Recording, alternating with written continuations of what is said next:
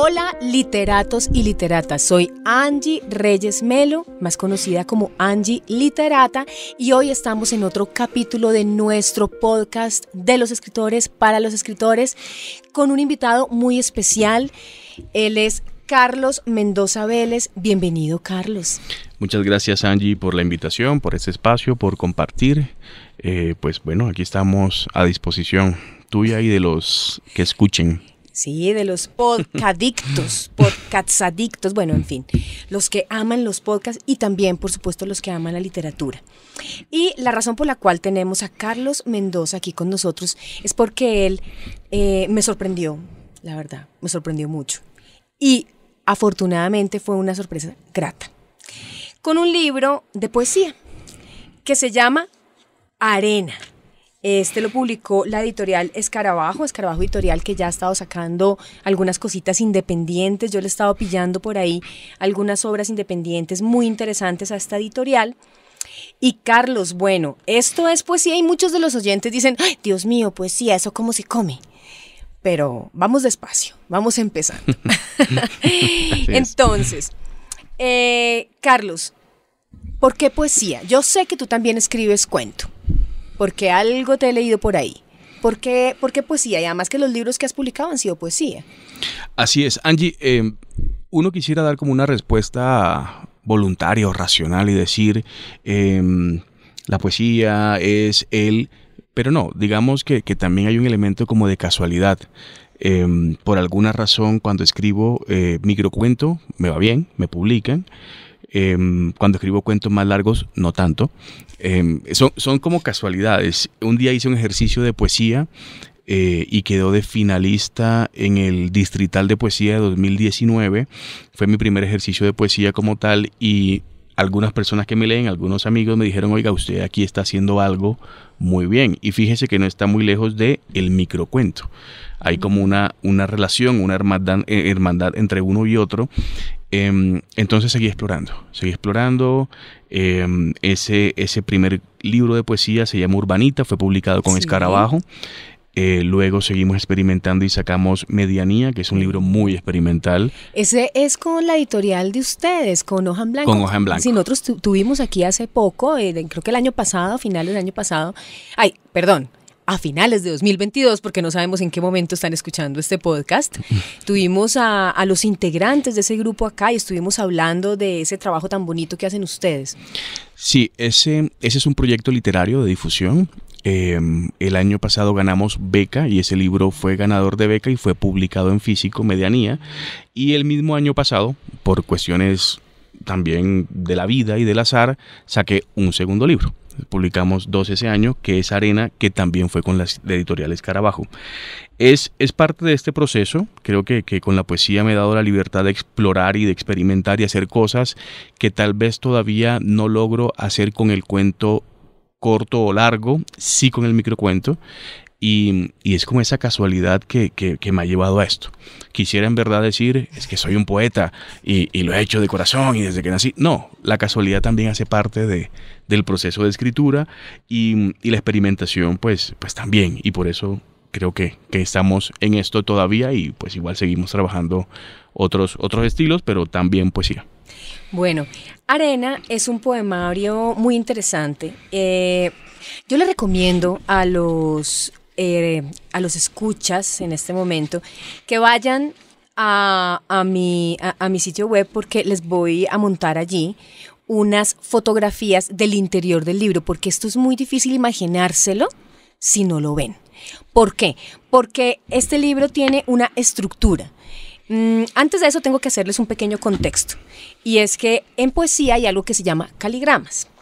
Los caligramas son eh, como un juego con la forma, es decir, uno ve un poema que de pronto, qué sé yo, lo más clásico de los caligramas es un poema sobre una casa y con las letras dibuja la casa, pero con las letras, ¿no? Es como, como más o menos el concepto.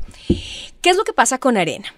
Arena viene básicamente eh, en, en tres columnas, por decirlo de alguna manera.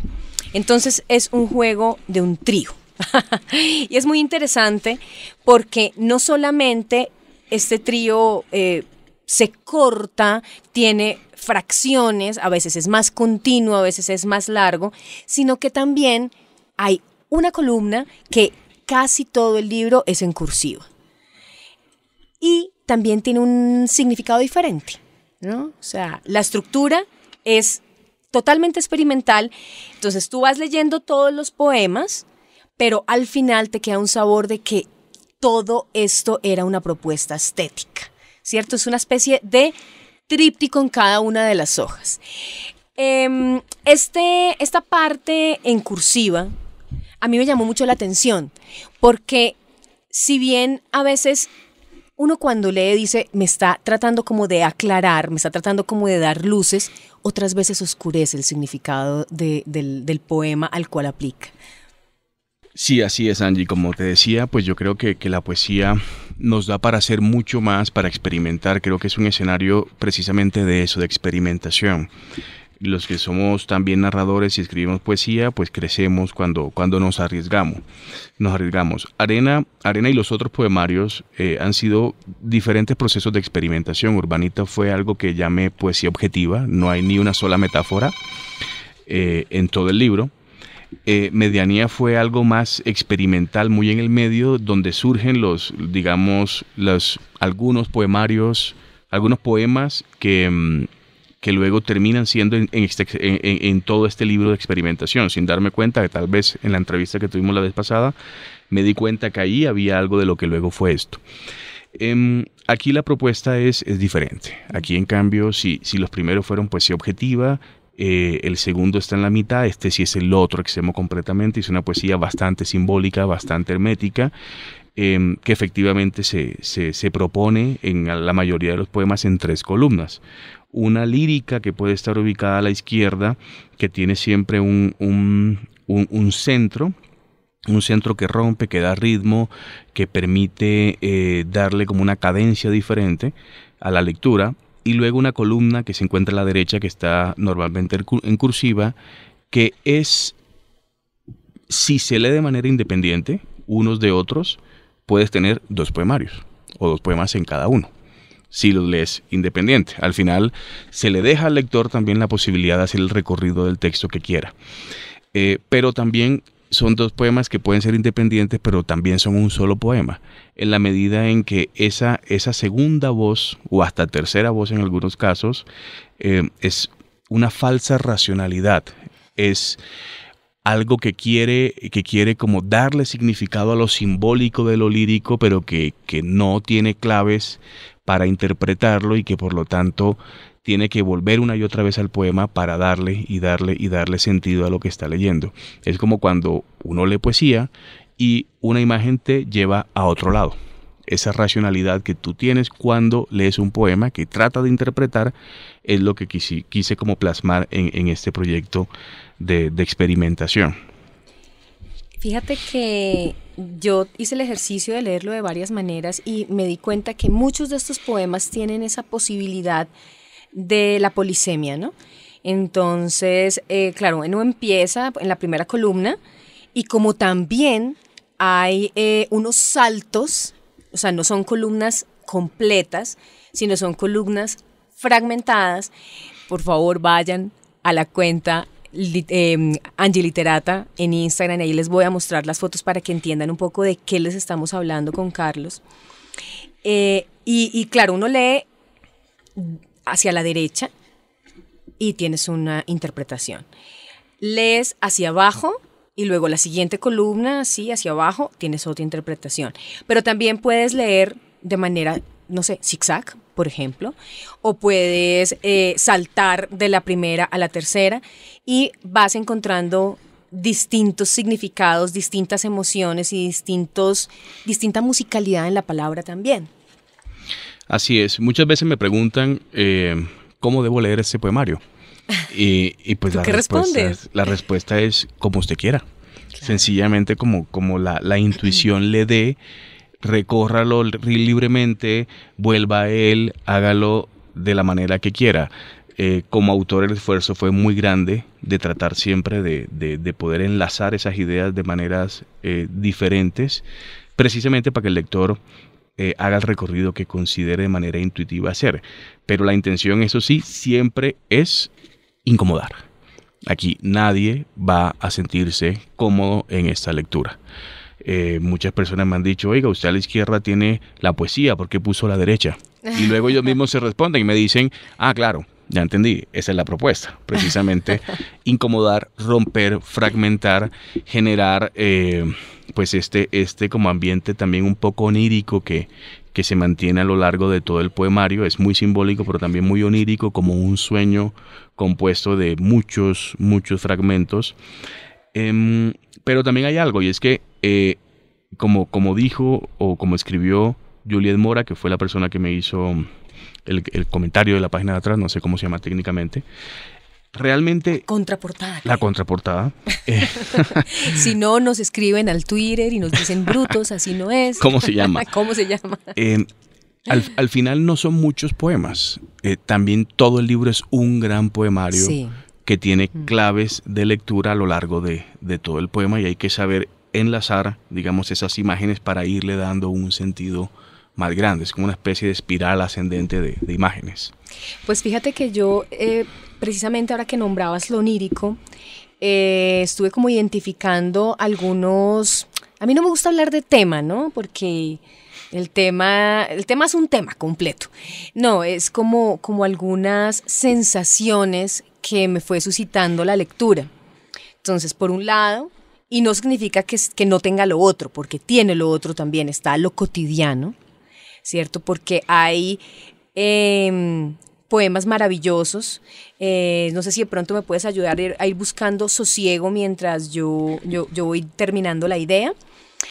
Em, también, obviamente, está lo onírico, que es el enrarecimiento, como, como esto, esto no tiene como mucha lógica que está pasando acá, hay algo que no coordina, no combina, se sale de lo normal.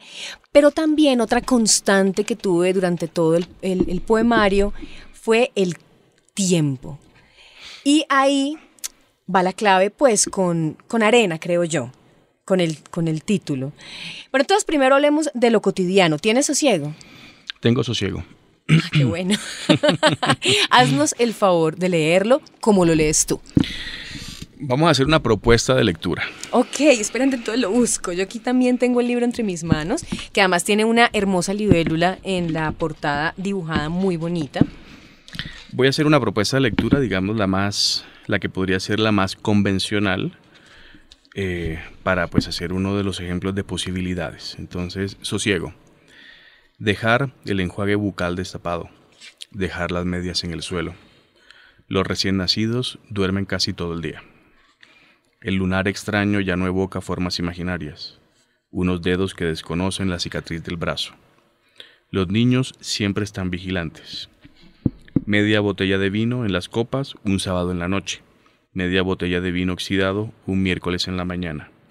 Los adolescentes duermen la siesta todavía pueden quedarse dormidos. Los adultos sufren de insomnio y después no vuelven a dormir. Este poema para mí fue maravilloso porque es literalmente toda una vida. Así es. Alrededor de esa sensación, ¿no? De la sensación de, las, de los objetos que quedan allí cuando el ser humano se va.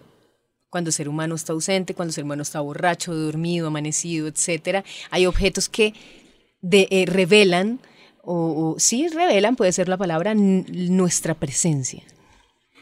Sí, em, este poemario, digamos que el germen con la idea inicial surge eh, cuando comenzó la pandemia. Es un poemario pandémico. Em, cuando comienza la pandemia, eh, todos teníamos una incertidumbre muy grande. Sabíamos que, estábamos sometidos a una ruleta rusa, no sabía nadie quién iba a salir adelante, quién no. Em, y, me puse a pensar, digamos, en, muchas cosas.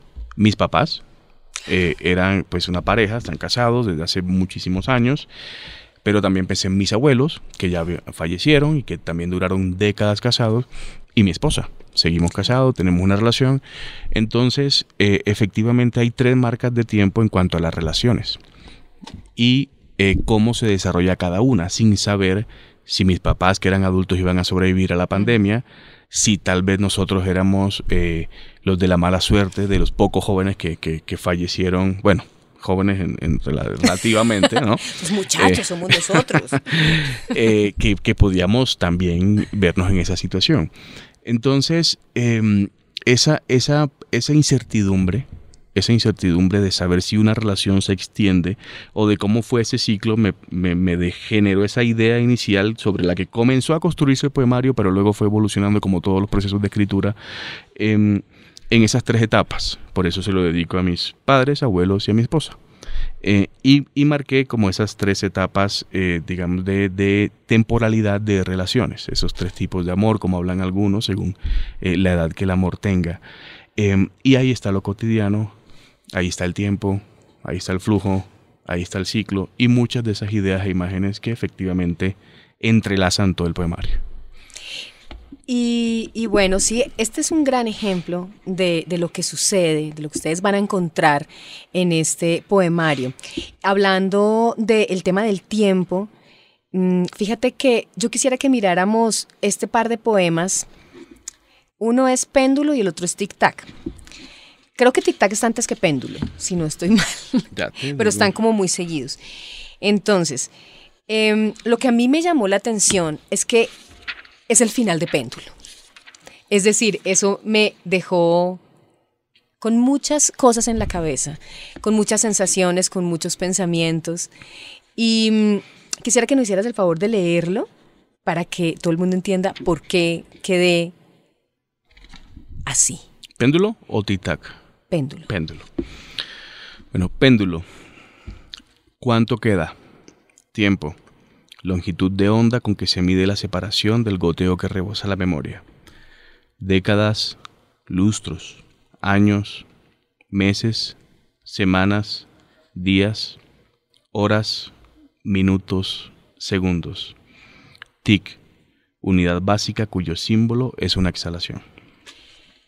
Entonces cuando Carlos dice que el tic es una exhalación, es un coitus interruptus, porque quedamos con el aire dentro de los pulmones. Así queda uno después de leer ese poema. Es una cosa maravillosa porque eso es querer agarrar el tiempo, precisamente. Y allí va el tema pues de que quería eh, hablarte y era de el título del libro, que es arena. Y obviamente no es cualquier arena, no es la arena de una playa, es la arena que está dentro de un reloj. Es la arena que mide, no la arena infinita, sino la arena finita. Este título se inspira en un pasaje de Agustín Fernández Mayo, que precisamente, efectivamente, arena hace alusión a la arena del reloj y del tiempo, pero Agustín Fernández Mayo, Fernández Mayo dice en un pasaje, voy a parafrasearlo porque además es larguísimo, lo iba a poner, pero pues eran como 10 hojas. Él habla de la arena de Normandía y dice, la, la arena de Normandía está conformada por las partículas de piedra, de tierra, de restos de moluscos, de restos de peces marinos, de la sangre de los soldados que murieron ahí cuando hicieron eh, la toma, de los residuos de las balas, de mm, la piel de los niños que juegan, de todos los que durante millones de años han estado ahí.